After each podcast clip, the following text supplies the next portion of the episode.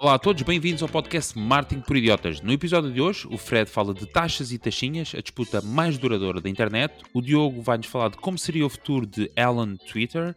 E, por último, o Miguel fala-nos do Google, que anda novamente a fazer desde ele. Este é o Marketing por Idiotas, sejam muito bem-vindos.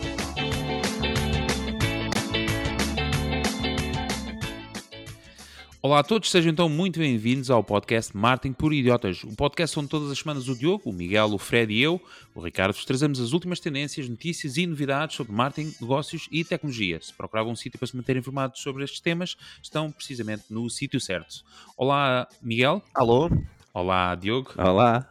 Olá, Fred. Olá. Ah, não me esqueci. Trocaste a ordem. É. Troquei a ordem, eh, propositadamente, porque disse a semana passada que ia trocar a ordem uh, e que isso valia um almoço pago da tua parte, uh, caso não te lembrasses. Muito bem, só para relembrar também os nossos ouvintes e quem nos está a ouvir pela primeira vez, neste podcast, além dos temas que acabei de falar, temos ainda um momento do shout-out do Twitter, que é onde enunciamos os novos subscritores ou seguidores, neste caso, da nossa conta de Twitter, Martin Idiota, que é também onde podem interagir connosco. Temos também um momento das rapidinhas, que ao contrário daquilo que podem pensar, são apenas as notícias mais importantes da semana em formato rápido. E por último, a poderosíssima e sempre útil ferramenta da semana. Muito bem, este, um, esta semana vamos variar aqui um bocadinho e vamos começar pelo Miguel. Ok. Então pronto, eu esta Isso é uma piada já. é, pois é, a piada já começa a ficar. Uh, sim, já. Sim, ok, boa. Isto está ligado? Eu percebi, boa, boa, boa, gostei dessa piada. Exato. Uh, esta...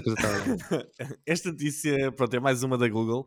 Uh, a Google tem um plugin para os que não conhecem e para os que conhecem uh, para o WordPress chamado Google Sitekit, que basicamente tem uma data de funcionalidades praticamente obrigatórias se querem ter o vosso site indexado facilmente no Google ter aquelas mariquices do Google Tag Manager e do Google Console, que são ferramentas importantes São ferramentas essenciais para.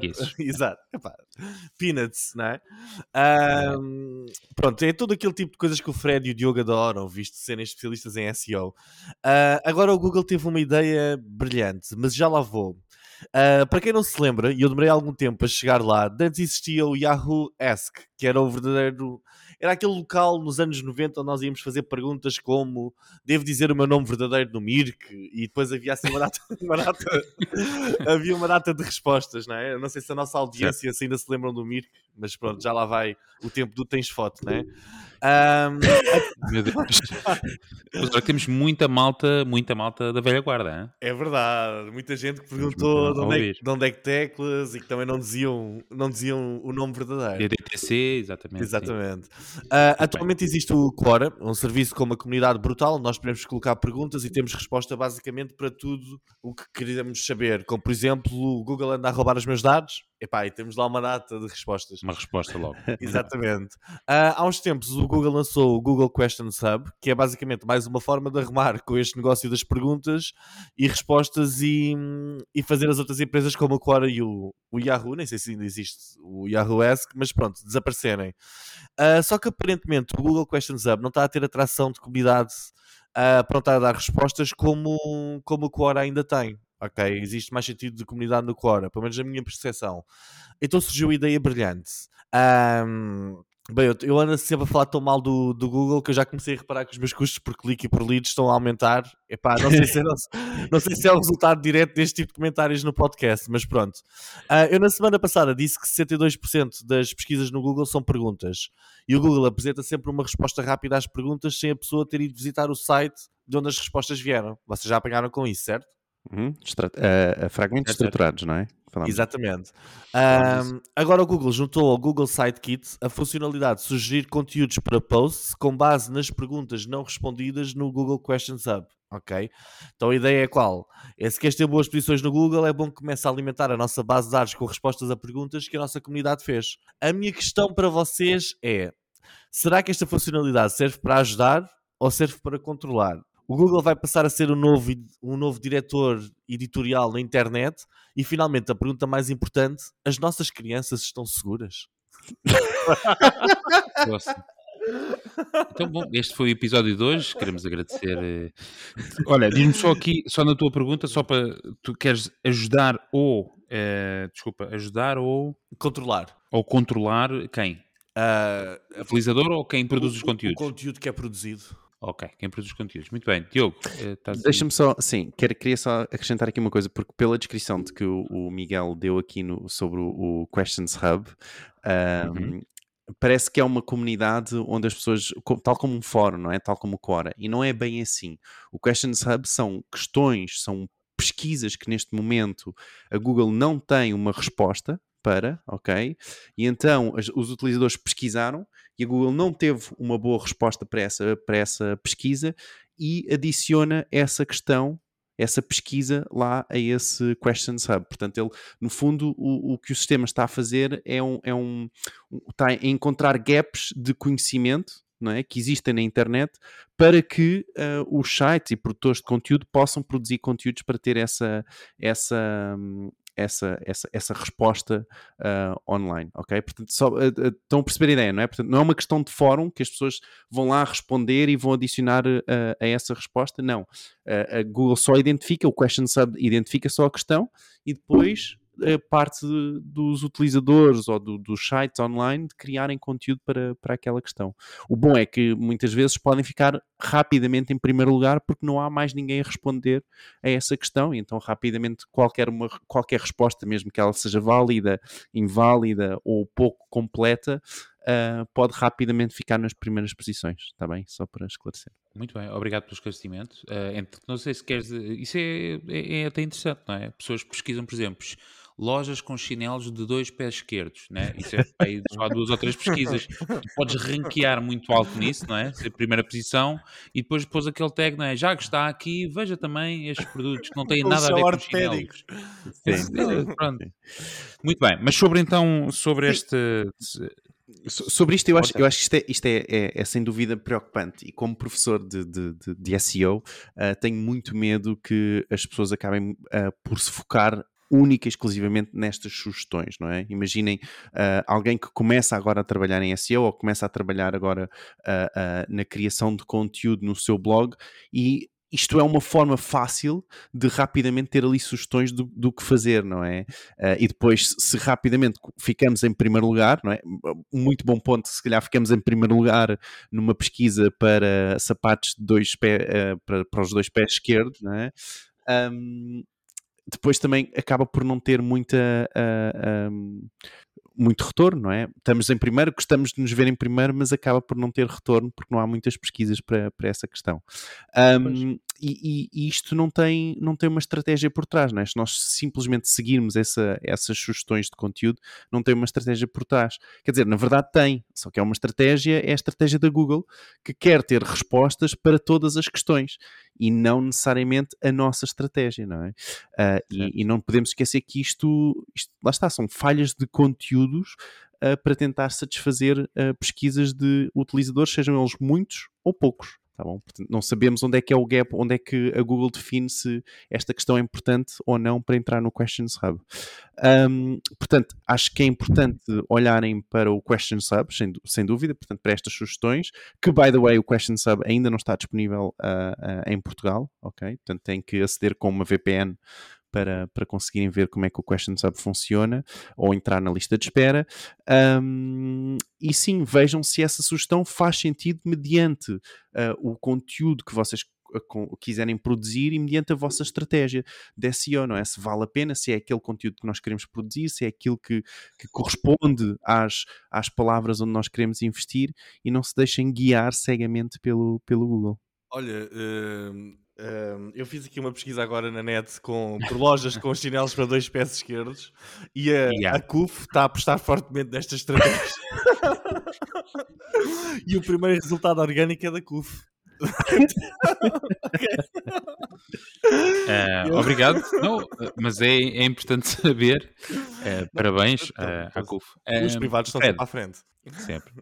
Uh, do ponto de vista técnico, uh, as pessoas já podem implementar o FAQ Schema Markup. Isso já é visível, já está disponível em Portugal. Eu já tenho isso em vários artigos no meu site.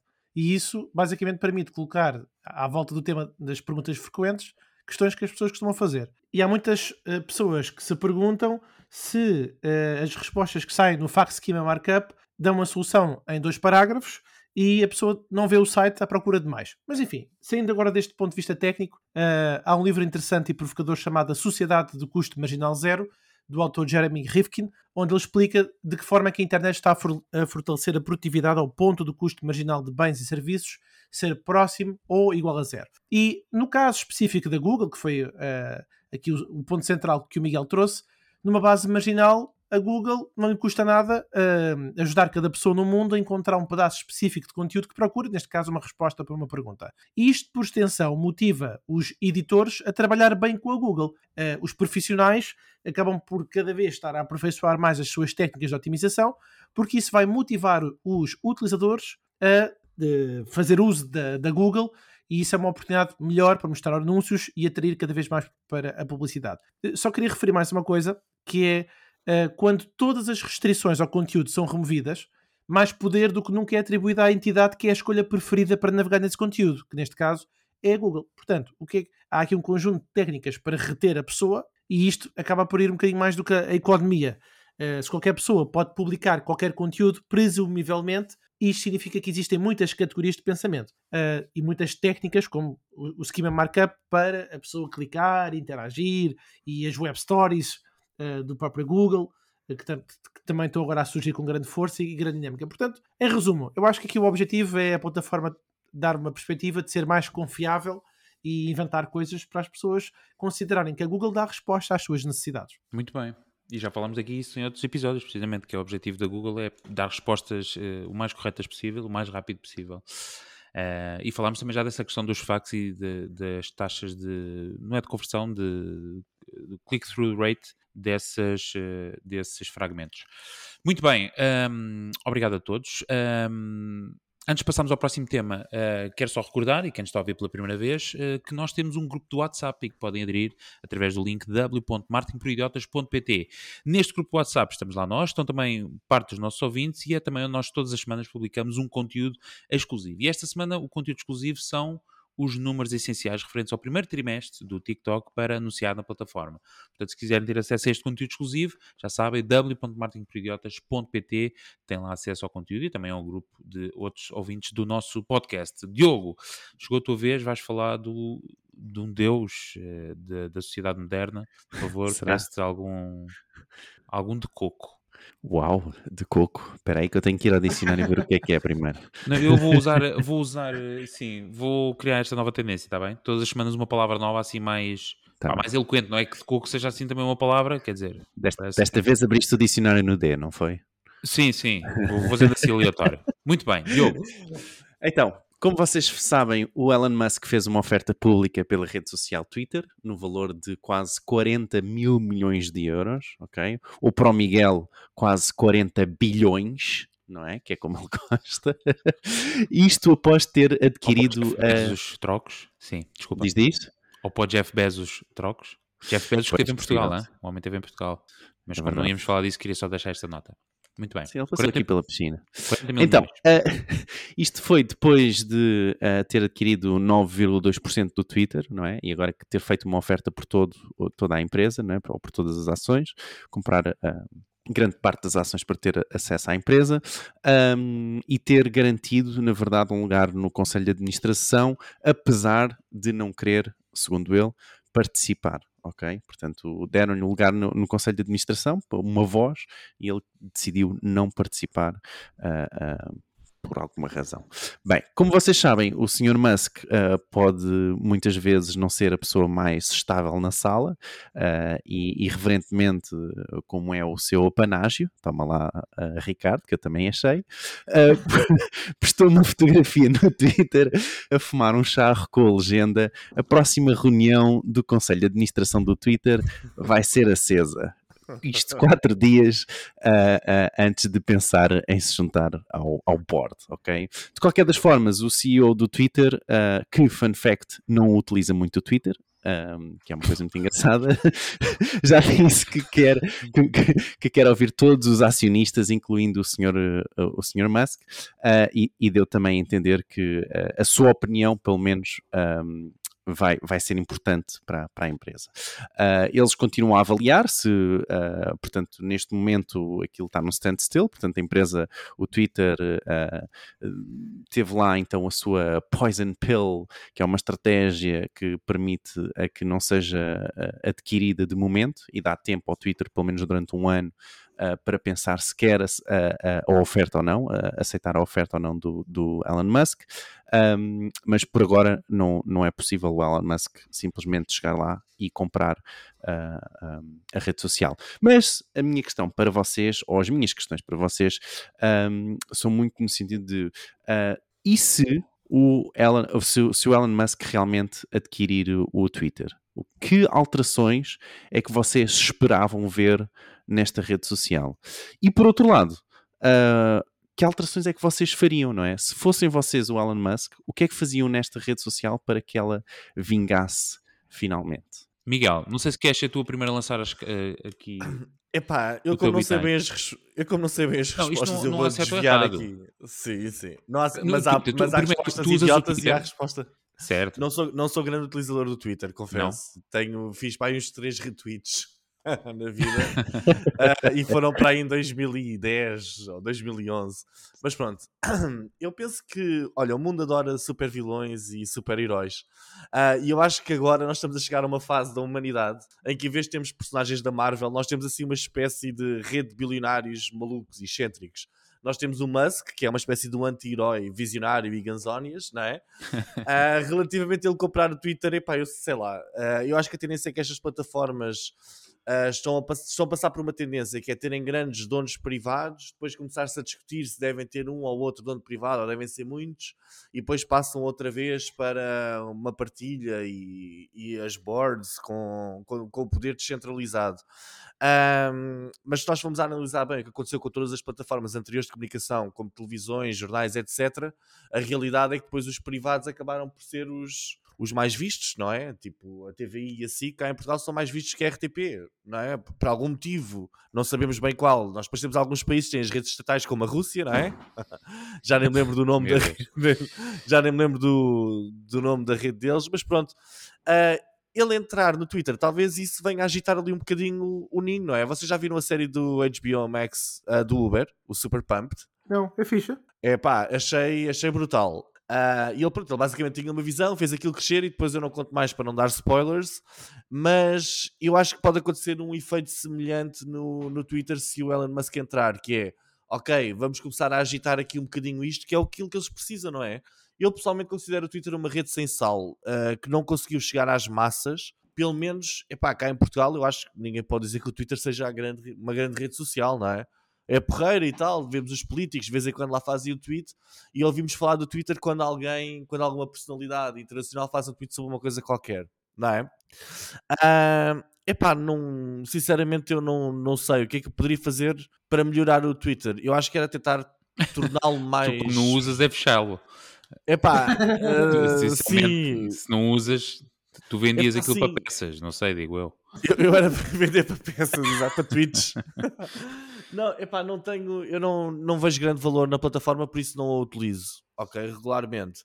Acho que é porreira e no, a nível daquela coisa das tendências e tweets, mas epá, não sei, não, não sei qual é o espaço. Mas não usas nem, porque há, há, vários tipos de utilizadores do Twitter. Há, há, quem seja totalmente passivo no Twitter, não é? E que use aquilo como grande fonte de informação e não, não publique nada, não é? Eu nem, eu nem, nem isso. isso. Eu nem não. Isso. Opa, okay. Vou experimentar abrir o Twitter agora. Não, não faças isso. Fred, não, enquanto, não faças enquanto isso. o Fred faz o comentário dele Muito e bem. depois tento dar aqui mais chega. Mas, mas, mas há Twitter no Huawei? Não.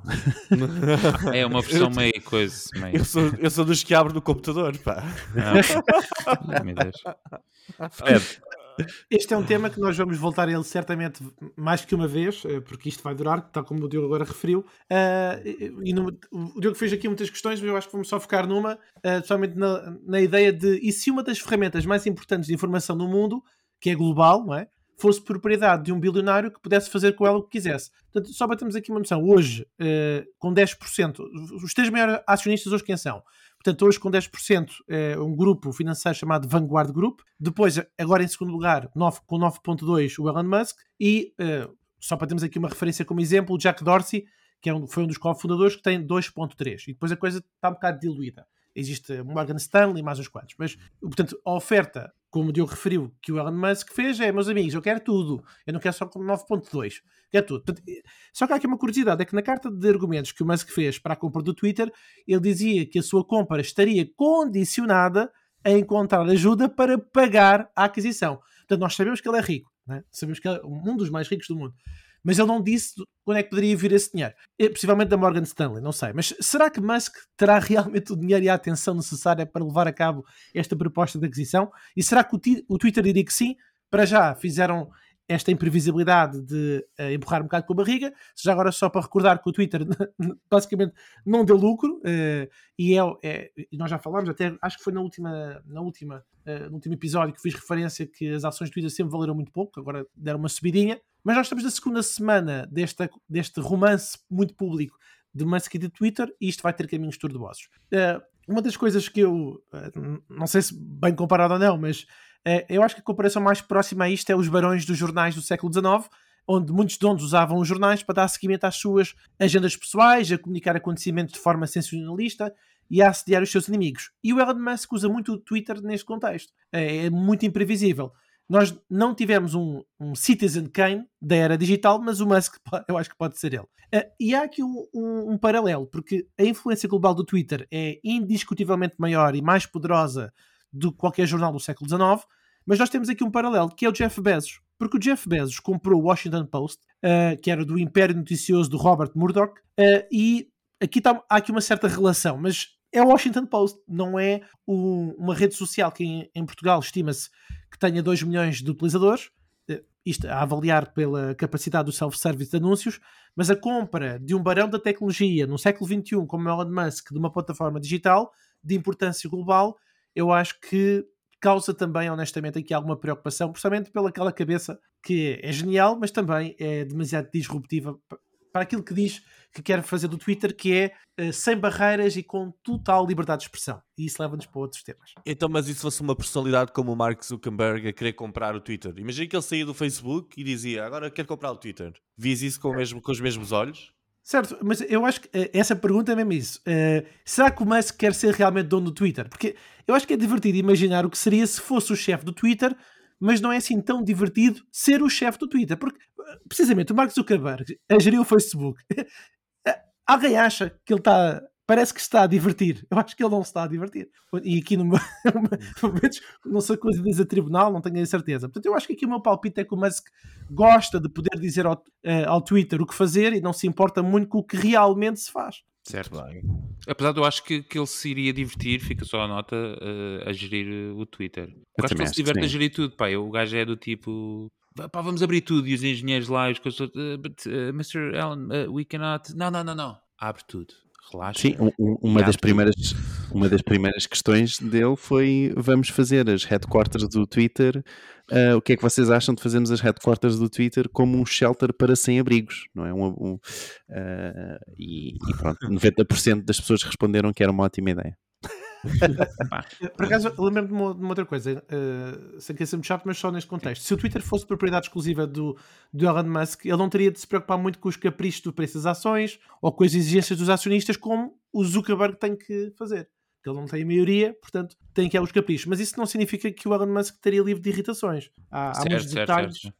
Eu estou a, a, ver o tipo de gestão que ele faz com a Tesla e estou a ver e com as coisas que ele, pronto, com as coisas que ele faz e que também é uma, uma empresa cotada Uh, e das coisas que ele faz até inclusivamente relativamente à SEC, SEC é assim.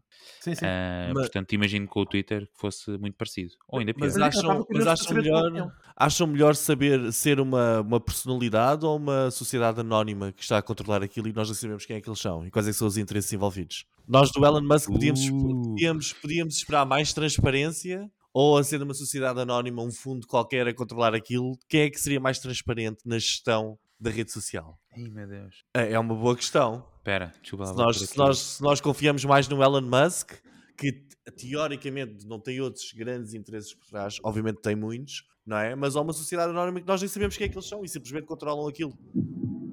Não é? Não, em princípio controlam aquilo, não controlam aquilo, não é? Não é a sociedade só controla aquilo, é o CEO, tem, tem, tem decisões, tem, Quem é que escolhe tem muita coisa, Quem é que escolhe tem muita coisa ali por trás, não é? Mas, Certo, ah, mas, ah, eh, tens sim, de mas lembrar que isto também é um negócio, não é? Mesmo que o próprio Elon Musk tivesse comprado o, o Twitter, ou, ou se comprasse o Twitter, ou se comprar o Twitter, não é? Esses cenários ainda são possíveis. Ele vai ter que gerir, penso eu, aquilo de uma forma como qualquer investimento, não é? No sentido em que aquilo tem que, de alguma forma, ir dar dinheiro, porque não deixa de ser um investimento de 40 mil milhões, onde ele se vai juntar com outros investidores, parece, um, e eles vão querer dividendos, eles vão Eu querer. Eu não estou a falar na ótica do, do investimento, dar dinheiro ou não, não dar dinheiro, porque isso é o interesse de qualquer pessoa que tome conta daquilo, é que aquilo dê dinheiro. Estou a dizer do ponto de vista de transparência, de privacidade e de utilização de informação privilegiada, etc. Confiarias mais no, no Musk, no Eu acho- Bezos, eu acho que quando- no Zuckerberg ou numa sociedade anónima privada? Uma sociedade, porque eu acho que se uma sociedade, uma sociedade pelo menos implica que seja mais do que uma pessoa e não seja só, Não, só caprichos de A, B ou C. Sim, Ok. mas eu percebo o que o Miguel está a dizer e faz sentido, porque tu não sabes quem faz parte da sociedade e tens muitos lobbies dentro de uma sociedade, a vanguarda, sabes lá qual é a agenda deles. Não sabes, mas como não, Mas não- tens. Mas Ah, nós mas- sabemos qual é, que é a agenda do Musk. Qual foi a proposta que ele fez? Não, Qual é é que mas é só um. É verdade, é verdade, mas é, é só um. Quer dizer, a proposta que ele fez era, era um, um paradigma de expressão sem limites teóricos. Mas isso é, é mais ou menos o mesmo tom que o Donald Trump também usava. Para a Certo? aplicação que depois veio a fazer, que é a True Social. Exatamente. Sim, sim, sim. É verdade, um mas percebo, o, o que Miguel está a dizer é que tu não sabes quem é que está por trás de uma empresa ou de um fundo de investimento, não é? Pode lá estar eh, dinheiro, sei lá, russo, dinheiro- pode estar outros interesses por trás, que a gente não sabe. O oligarca. Não, mas é- pode ser algum oligarca, não sabe? Sim, Há mas um pelo, gajo- pelo menos, um pelo menos há, Diz, Desculpa. há várias mentes, não é? Existem várias mentes. Não, em tu não sabes, é um fundo de investimento. Quais várias Em mentes? princípio, não é? Não Sendo um fundo de investimento, há ali muitos interesses de várias Não, pessoas não. e que, é que aquilo dê retorno. fundo de certo? investimento pode Não. ser de uma pessoa, certo? É um fundo de É um bom investimento. ponto. É um bom ponto. Isso- Mas seria raro de 40 mil milhões de, de, de, de euros, não é? Claro, ou seja, as pessoas Seriam envolvidas. como essas, como Elon Musk, ou como. E mesmo assim, lá está, mesmo o Elon Musk se teve de juntar, ou se poderá ter Certo. de juntar com Mas outra. 40 mil milhões é muito dinheiro, mas não é assim tanto dinheiro. Hã? E vou fechar com isto. Porque, quer dizer, a gente é muito dinheiro, certo? Mas há quem esteja disposto a, a- a- a- a despender esse dinheiro, tendo em conta o poder que o Twitter tem em termos de gestão de informação no mundo Sim. inteiro. O Fred acabou de dizer. E a gente nunca sabe a agenda que está por trás. E de repente toda a gente começa a querer ter um husky. Porquê? Bom, outros interesses. Muito bem, vamos passar ao próximo tema. Antes de passarmos ao próximo tema, é verdade, vocês são manipulados. Ahm, só relembrar que se gostam ou se gostarem, ou estiverem a gostar do nosso podcast, não se esqueçam de nos avaliarem, seja no Spotify, Apple Podcast eh, e Google Podcast. Já para não falar de que se não subscreverem, quer dizer, ahm, enfim. Bom, não menos importante que subscrever o nosso podcast é o nosso website, martinperidiotas.pt, que não tem nenhum interesse e é detido a 100% por um fundo de investimentos ahm, totalmente isento e sem lobbies por É, dos alcoólicos anónimos. Eh, não vamos eh, desmentir, nem vamos eh, confirmar. Muito bem, Fred, tu vens de falar também, não é dinheiro? Eh, bom, em parte é dinheiro. Bom, venho falar sobre a crescente digitalização da economia. Está a alterar a natureza dos canais de distribuição. Estamos a falar de taxas e taxinhas que complementam a venda de bens e serviços. E hoje eu quero destacar a Etsy. Eh, Para quem não conhece, é um site americano, mas com uma escala global, focado no comércio eletrónico, aberto em 2005. O nicho de negócio é essencialmente coisas feitas à mão, coisas vintage, produtos artesanais ou material para artesanato. O Etsy é um mercado online que liga essencialmente vendedores com compradores. O que acontece? Milhares de pessoas que vendem mercadorias na Etsy protestaram contra a atualização das taxas anunciadas pela empresa. Alguns de vocês podem pensar que é uma luta por um pequeno canto da internet, mas é realmente uma das batalhas mais duradouras sobre o nosso mundo digital, que é o quê? Taxas e taxinhas. O Etsy é uma das milhentas empresas da internet que reúne pessoas com algo para vender outras tantas Saiu que possam estar interessadas em aceitar a oferta. Pelo papel da ligação entre os dois lados, os intermediários cobram uma taxa que pode ser de 15% a 30% de cada venda. A meta controladora do Facebook vai cobrar dos criadores uma comissão de aproximadamente, atenção, 47%. 47% é a taxa que o Facebook vai cobrar sobre a venda de ativos digitais no metaverso. Exato, já foi anunciado. A Booking tem uma taxa de 20%. A maior parte das vendas da Amazon provém de taxas que a empresa cobra aos comerciantes que varia entre 8% a 20%. Exatamente. Caramba. Ora, Ricardo, quais, quais é que são as taxas aí no, no setor turístico que tu dominas? Uh, anda à volta desses valores, como pode começar nos 18% e varia até aos 25%. Sim. Quem cobra mais? Quem cobra menos? Ui, queres que eu seja muito específico? Não, Eu vou, dizer- vou- vou ser o mais específico. Há uns que cobram mais, outros cobram menos. Pronto, é, o- é o Ah. que eu posso dizer. Não, mas é, é muito próximo. Expedia cobra à volta de 23%, Booking tem uma variação, pode começar nos 18% e ir até aos 22% e agora tem ali alguns esquemas para até aos 22% ou até mais. Ah, tem alguns sistemas de bónus para se pagar menos comissão se der mais vendas. Mas genericamente é esse o bolo. 18, Ok. 20 e tal, que depois tremeu um bocadinho quando entrou a um, Airbnb, mas entretanto já normalizou. Bom, para quem- já agora, para quem não sabe, quem controla os sons é o Ricardo, ele é que está a meter os sonzinhos. Com um lag brutal. Portanto, quando, quando vocês ouvem o. hã? Eh, portanto, a loja de aplicações da Apple, Airbnb, as aplicações de entrega em restaurantes como a Uber Eats, a Glovo, são todos mercados que combinam clientes com pessoas que oferecem acesso, como casas para alugar, refeições em restaurantes, tudo isso tem comissões, taxas e taxinhas. Portanto, a constante deste mundo digital é que estes intermediários são odiados pelas pessoas e empresas que confiam neles. Porquê? Porque muitas vezes não querem, estão fartos de pagar taxas. Muitos acham que estas taxas são demasiado elevadas. Bom, claramente a meta é cobrar quase 50%, se calhar um bocado abuso.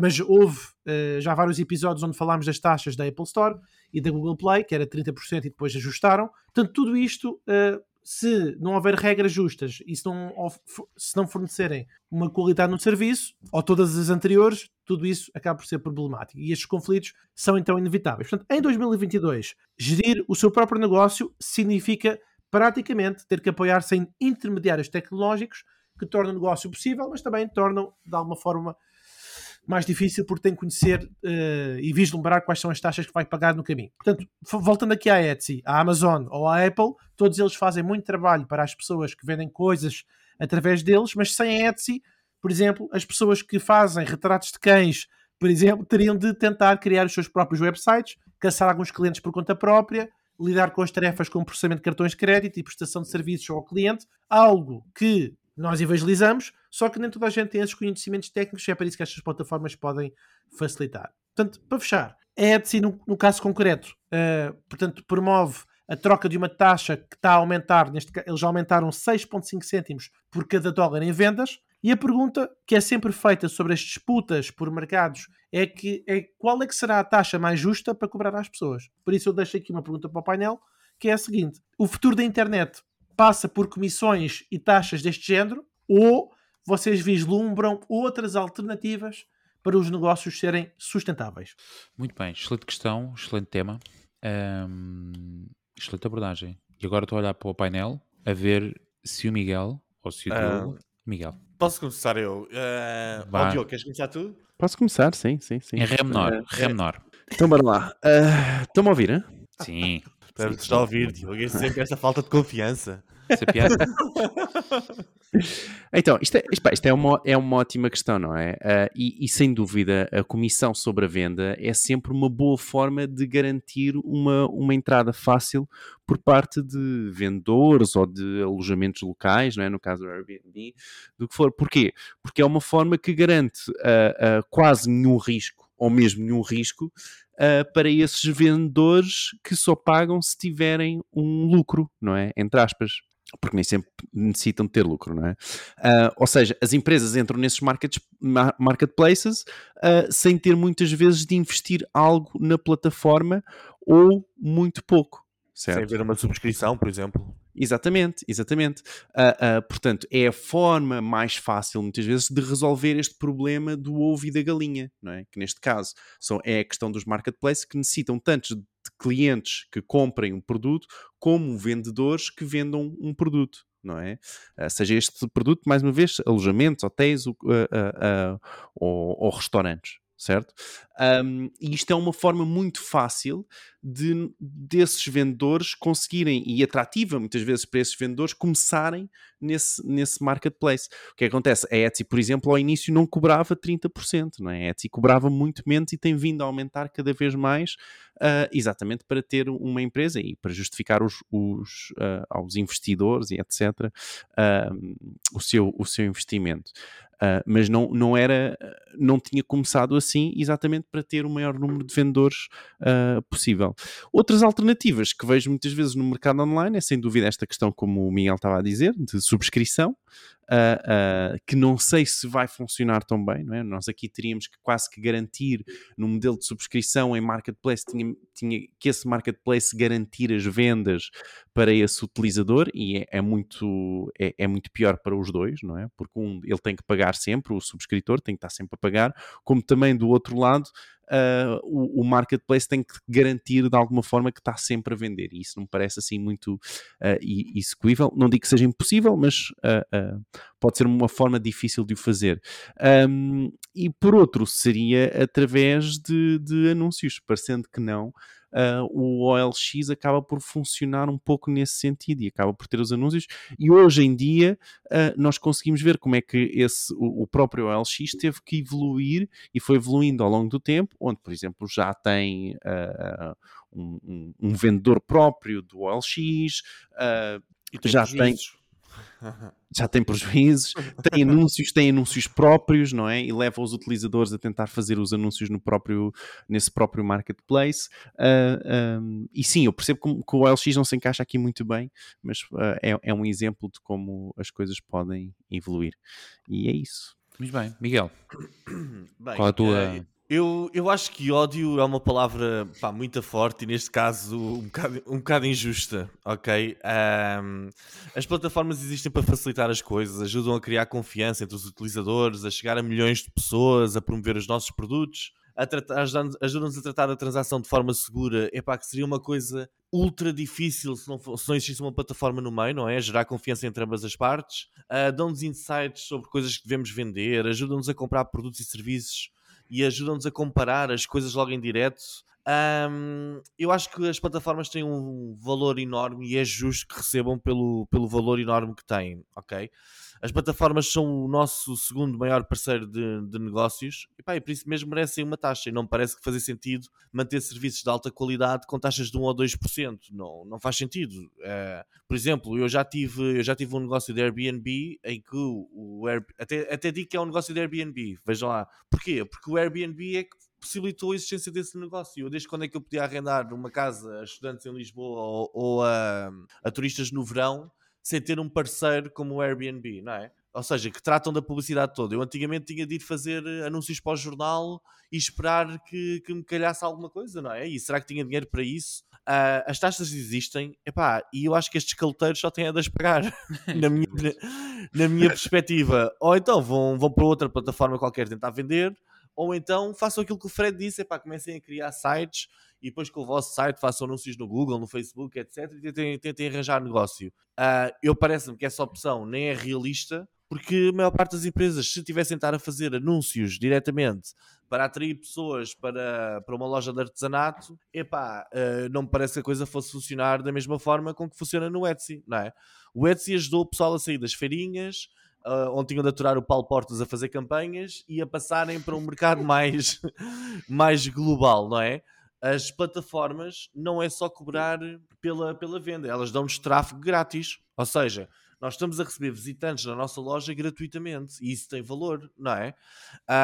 Pronto, eu estou aqui a gozar, mas a falar a sério, eu acho que tem de haver aqui bom senso. Obviamente não pode ser uma taxa de uh, ah, 70% ou 80%, porque aí o negócio é deles e nós simplesmente somos um empregado do negócio deles, mas também não venham cá com taxas de 2%, 3%, epá, porque não, não faz sentido, não é? Estes negócios só existem porque existem plataformas. Um, eu, eu referi que as plataformas são o nosso segundo maior parceiro de negócio porque o primeiro é aquele que o pessoal se esquece todo, que é o Estado, não é? Cada euro que nos vem parar ao bolso, cada euro que nos vem parar ao bolso é cobrado uma taxa de IRS, de TSU, etc. Não tenho aqui, não tenho aqui no total, do partido. Pois é, é o PCP, não é? Não, não, não, não, não o, PC, o, PCP são os culpados pela, por maior parte das taxas. Não, acho que não, acho que o Miguel não. acho que agora tocaste numa ferida. Acho que não. No meio das políticas do podcast, isto, isto vai descambar. O governo, por cada euro que nos vai parar ao bolso, cobra-nos à volta certo. de 40%. Epá, é o nosso parceiro de negócio. Um, um, um, monopólio, não é? Porque aquilo não há hipótese, não podes pagar a outro governo. Não é? E, exatamente. no governo de Espanha, nem do. Ah, não, eu prefiro. É, eu Exato, vou aderir ao. plataforma, olha, tipo, aquele governo. Pois. Exato, depois cobram-nos o IVA e essas coisas todas na gasolina, epá, nem, nem sei. Ok. Portanto, é o que o ah, governo diz, exatamente dá a tua justificação. Não, não acho justo estar a oferecer estas estradas, Sim, este patrão de fina qualidade com IVAs a, a, a 15%. Não é? Epá, eu estou a ouvir aqui com algumas dificuldades. Deve ser aqui um filtro que eu tenho aqui no, no, meu, no meu, nos meus fones. Mas pronto, epá, eu acho que não podemos ficar ofendidos com as taxas que as plataformas cobram, porque epá, se nós não vimos valor na plataforma ou achamos que não é sustentável, então vamos para outra, não é? Uh, agora, epá, tem de ser revisto o modelo. Eu gosto mais do modelo de taxa do que no modelo de subscrição, por aquilo que o Diogo disse. Há muito mais risco eu ter de pagar uma subscrição de uma plataforma e depois posso não vender nada e aí sim eu começo-me a enterrar, não é? Aqui é sobre uma venda, só tenho de fazer as contas. Mas pronto, é o meu, Muito bem. É o meu take. Um, Fred, não sei se queres responder rapidamente à tua pergunta. Se tu vês, pelo menos aqui, a questão da alternativa a estes negócios, sobretudo a negócios de Etsy, às vezes uh, tem muitos negócios de nicho, se, se, há alguma capacidade desses negócios, e até podia dar o exemplo da hotelaria, deles próprios se conseguirem uh, promover e ganhar escala e volume daquilo que têm no Etsy, gastando menos do que aquilo que gastam no Etsy. Sim, sim, faz sentido. Eu acho que. Achas eu... que há essa capacidade, ou seja, de criarem eles próprios os seus meios? Não, acho que não, porque existe muito, já existe algum conhecimento, intensa informação, e é o que o Miguel estava a dizer, estas plataformas têm um propósito. Mas também concordo com uma coisa que o Miguel disse, que eu acho que o caminho será mesmo modelos entre comissões e subscrições, como por exemplo uma subscrição para pertencer a um clube VIP, como já acontece com várias plataformas, especialmente na área das tecnologias de informação, onde a pessoa paga mais um bocadinho para ser o primeiro a saber, antes de todos, que aquele material de software vai para o mercado. E assim tem um preço mais acessível. Ou seja, Uh, é quase que, ok, eu quero ser o primeiro a receber os cupons e se esgotar para os outros, eu pelo menos garanto os meus. É mais certo. ou menos por aí. Uh, Disseste cupons? Uh, peço desculpa. Peço desculpa, peço desculpa. Peço desculpa, corretor, corretor Diogo. É, muito Olha, bem. Isto, eu queria só aproveitar só para dizer, eh, do, para recomendar duas coisas. Uma foi que no nosso grupo do WhatsApp, uh, a propósito há bocadinho do Miguel ter referido o Super Pump, uhum. lembrei-me que o Jorge Fonseca Dias, uh, acompanha no Twitter, J, JFDLX, uh, ele recomendou uns 7 ou 8 uh, séries na área de tecnologia, Super Pump, do Icarest, de Dropout, Bad Vegan, do Psych. Uh, eu não vi nenhum, só vi três episódios do Bad Vegan e encostei ao lado. Ah, desculpa, e vi o WeCrest, esses vi três episódios e vou continuar. Mas isto só para dizer que o nosso grupo é muito rico também nesta partilha de conhecimentos. Boa. E o outro, é sobre o Twitter. Quem gostar deste tema, eu li um livro há sensivelmente 5 anos chamado Coisas que o meu passarinho me contou. Coisas que o meu passarinho contou, do, co, do autor que é cofundador do Twitter, que é o Beastone, que também recomendo para quem gostar muito deste tema, que conta toda a história, toda a história de crescimento e criação da, dessa rede social. Boa, obrigado Fred pelas recomendações. E já sabem, w.marketingporidiotas.pt onde tudo acontece, um, onde nada acontece, quer dizer, mais ou menos, é no Twitter, estou a brincar. vamos, ao... vamos ao momento de shout-out do Twitter, onde vamos aqui já com um delay brutal, aqui, oh, aqui estão eles, nossa audiência, agradecer os nossos novos seguidores na nossa conta de Twitter, Martin Idiota, e são eles... E são eles o Luís Mergulhão, o Afonso Bernardo Silva e o Pedro Ban. Obrigado a todos. Já tem o chamado follow back. E nem de propósito, vamos já de seguida para as. Qual? Para as rapidinhas. As notícias de marketing em Portugal mais importantes. Força, Diogo. Vamos lá. O Instagram está a adicionar a capacidade dos utilizadores criarem uh, e doarem fundos diretamente no Instagram Reels. O Instagram também já habilitou os product tags nos Reels, ou seja, permite que os utilizadores na imagem consigam uh, uh, identificar um produto e um, as pessoas que veem esse, esse Reel conseguem, conseguem clicar no produto e comprar o produto diretamente no Instagram ou numa loja, ok? Nós falámos sobre isto várias vezes no podcast que ia acontecer e está a acontecer, neste momento apenas nos Estados Unidos. Mas a Microsoft quer, quer trazer, aliás, anúncios para a plataforma de jogos gratuita da Xbox, que ainda está por lançar. O DuckDuckGo uh, está a lançar o seu browser em desktop, sobretudo em Macs, neste momento. Mais imagens do, mundo, do muito aguardado uh, botão de edição de Twitch já estão online, mas ainda não se sabe nada sobre um possível lançamento. Portanto, os tweets uh, parece que vão ser possíveis de editar no futuro. Mais o botão dislike está a caminho dos comentários dos TikTok, do TikTok, aliás. A Meta continua a lançar os overlay ads nos Reels de Facebook. Uh, será que vão aparecer também no Instagram? Isto são pequenos anúncios que uh, estão a aparecer uh, no, nos Reels diretamente, ok? Na parte inferior esquerda. Mais, a app francesa Be Real cresceu 315% este ano, com cerca de 130 mil downloads por dia ok? Chegando ao quarto lugar de apps uh, uh, com mais downloads nos Estados Unidos. Vamos ver o que é que vai acontecer. A Be Real, não sei se já ouviram falar sobre isto. Quase a terminar, o Data Privacy Shield 2.0, que vai permitir a transferência de dados de utilizadores Uh, uh, da União Europeia para os Estados Unidos e garantir que, as, que ferramentas como o Google Analytics e Pixels, Pixels de Facebook cumpram, cumpram as regras de, da União Europeia poderá estar finalizado até ao final deste ano, ok? Até lá está tudo ilegal. E por último, hoje, agora sim, a Google criou uma ferramenta para uh, uma mais fácil importação de todas as vossas tags de Google Analytics Universal para o Google Analytics 4 e o link está em marketingporidiotas.pt. E é tudo. Muito bem, obrigado Diogo. Obrigado, Diogo. Um, obrigado. Não sei se querem muito rapidamente dar alguma nota muito rápida a alguma das notícias. Já tinham ouvido falar do Be Real? Dois, Olha, eu ia exatamente comentar isso. É aquela dois minutos que toda a gente recebe uma notificação, não é? Como é, como é que funciona? Tá. Pelo que eu percebo, aquilo, pelo que eu percebi, no, no insta, uh, aliás, instalei a aplicação, mas não, não, não fiz o login. Mas é, é muito de. Tens, tens dois minutos, só podes fazer uma por dia e é. acho que o tempo é aquilo que estiveres a fazer naquela altura é quando tu tiras, tens a oportunidade de fazer o vídeo e that's it. Mas é alguma altura específica? Não. Uh, eu não sei se é o sistema que determina a tua altura, altura ou, se, ou se és tu. Aquilo está com uma notificação, estejas onde estiveres, pá, tens de fazer não, um vídeo. O trailer, o trailer mostra uma pessoa na casa de banho, mostra uma pessoa. É? Ah, então é mesmo sim, tipo sim. essa cena muito inusitada. Se calhar, se calhar a, a ideia do Google se calhar a ideia do Google começar a gerir os nossos conteúdos, se calhar não é assim tão má ideia. Afinal, eles têm ali qualquer coisa, já estou a perceber. Já perceberam alguma coisa que nós ainda não percebemos. Não gosta de conteúdo de merda. Exato. Epá, isso foi, isso foi muito marketing por idiotas para aí terceiro episódio, que era, que era sempre aos palavrões e tudo. Nós estamos a ficar uns betinhos já não. Pois é, não sabes somos... que é não. Deixámos ter aquele muito... som para, para dizer. Ainda para mais hoje está com delay, é melhor não dizer nenhuma cara. Oh, estás a ver? Com o delay que isto. pois, exato, estás a ver? Oh, é melhor não, é melhor não ser nada. Um, oh, vês? Depois está com, com lag. Muito bem, vamos então à ferramenta da semana. Esta semana. Uh, oh, isto está, está com um delay. Jesus.